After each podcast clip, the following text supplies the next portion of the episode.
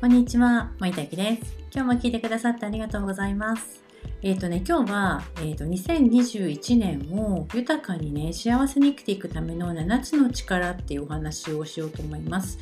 えっ、と、どういうことかというと、えー、と2020年ねあのびっくりするぐらいのことがいっぱいあったと思うんですけどじゃあ2021年になってなんか今年はこれをしようとかああしようとかねこれを叶えたいとかいろんな思いがあると思うんですよ。でそれはね本当に元旦に感じたこととかお正月三が日ぐらいに感じたことっていうのはぜひねスタートしていただきたいなと思うしよかったらあの書いておくといいなと思いますよ。あの大体ね人って忘れるんですよね。あの2020年前のお正月のことを考えたいんだけどお正月3日間ぐらいで今年はこうなりたいなと思ったことをやるぞと思ったことを、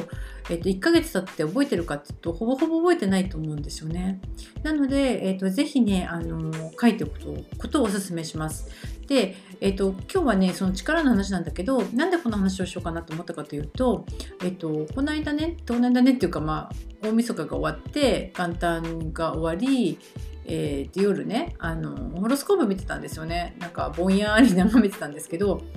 なんか改革集プンプンだなと思ったんです。2020年も改革集だと思ったんですよ。でなんかすごいねあの風の時代になるとこうやって変わっていくんだなと思ったんだけど2021年はえっとね、改革が、えっと、ジャンルが変わる感じですよね。でもちろん、えっと、仕事にしたらオンライン化はもうどんどん加速していくのも当たり前だし、えっと、オンラインありきの時代になっていくので起業していくんだったらもう店舗経営とかねあのリアルサービスみたいなのもいいと思うんですよ。いいんだけどオンラインで何を届けられるかっていうのはやっぱり考えていかなきゃいけないなっていうのは一つあると思います。でさらにはやっぱり社会的なシステムっていうのが、まあ、どんどん変わっていくというか持ちこたえられなくなるというかっていうこともあってもおかしくないなっていう感じだと思うんですよね。でなんか幸先悪いねって言われるかもしれないんですけどこれって幸先が悪い話じゃなくってえっともういらなくなったものが解放されるっていう感じ方もあると思うんです。でつまりどういうことかというと一つのことがあったらどういうふうに捉えるかっていうことで人の幸せ感って全然変わってくるよっていうことだと思うんですよね。で1個の出来事があった時なんかわーってあーってへこむみたいなことになるのかそれともこれをバネにしてなんかいい方向にね変えていくっていう風に感じるのかではやっぱり1年経った時に全然違うと思うのでねあのそういうこともやっぱ考えていくのはいいんじゃないかなと思います。でじゃあ7つの力は何が7つの力なのかっていう話なんですけど、えっと、私がお伝えしたいのはあのまさかのことがもし起きた時ってあるじゃないですか。あの人生にねそんないいことばっかりじゃないとしたら、まあ、お正月から言うの嫌ですけどまさかのことが自分の人生に起こることって私もあったしえこれこう来るみたいなことやっぱりあったしそれって起こっても不思議ではないと思うんだけどその時に感情で先走っちゃうって危険かなと思うんですよね。うん、だからこう感情ファーストでまずはこう、まあ、驚くんだけどなんだろうなちょっと一一個一呼吸置く力っていうのはいいかなと思いますね。あと,、えーと、できることとできないことを自分で決める力っていうのも大事なんじゃないかな。なんかね何が起こっても例えば私がなんか一晩中泣いたらコロナが一瞬にして世界から消えるかどうかっていうとそんなの無謀な話で要はできないことなんですよ。でできないことにこういつまでも「ち」とか「う」とか言ってるよりもできることとできないことをパンって決めてしまう。でそれができる力がある人はできることをとにかくやってみる力っていうのも大事だと思います。うん、あのできることっていうのは自分がやれば変えられることっていうことなので、ね、できることはもうとにかくやってみるそれがうまくいくかいかないかはもう別の話、うん、あのうまくいくかどうかというよりかはやってみるからその先が見えるっていう感じなので是非ねやってみる力っていうのはいいと思いますよね。あと自分の幸せが何かを決める力っていうのも私はねすごく大事だと思うんですよ。あの例えばえっと、私は金融で秘書をやってたんですよね昔ね。で今は企業サポートっていうお仕事をしてるんだけどそのどの仕事をしていても幸せなわけです。で何が言いたいかというとこう衣装をやってたから幸せで、えーと、起業したから幸せじゃないってことでは全然なくってどの状態も仕事ってなんかオプションというかっていう感じなんですよ。でもっと言うと私はこう75か国旅してたから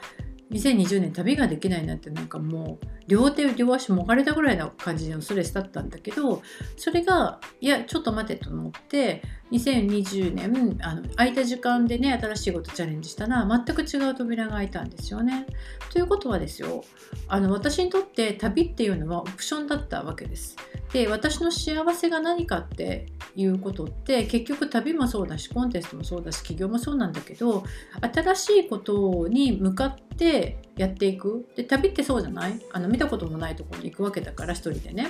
あの空港降りたらどうやって街まで行くのかなとかそのこの街には何があるのかなとかっていうことがもう新しいことだらけなわけです。でコンテストもそうだったんですよね。で私の中での幸せっていうのはこう新しいことを感じられることだったわけです。じゃああなたの中の幸せっていうのは何かなっていうのを決めておくとねそれが決めておけば仕事が変わっておうがこう住む場所が変わろうが全然ねあのブレないんじゃないかなと思います。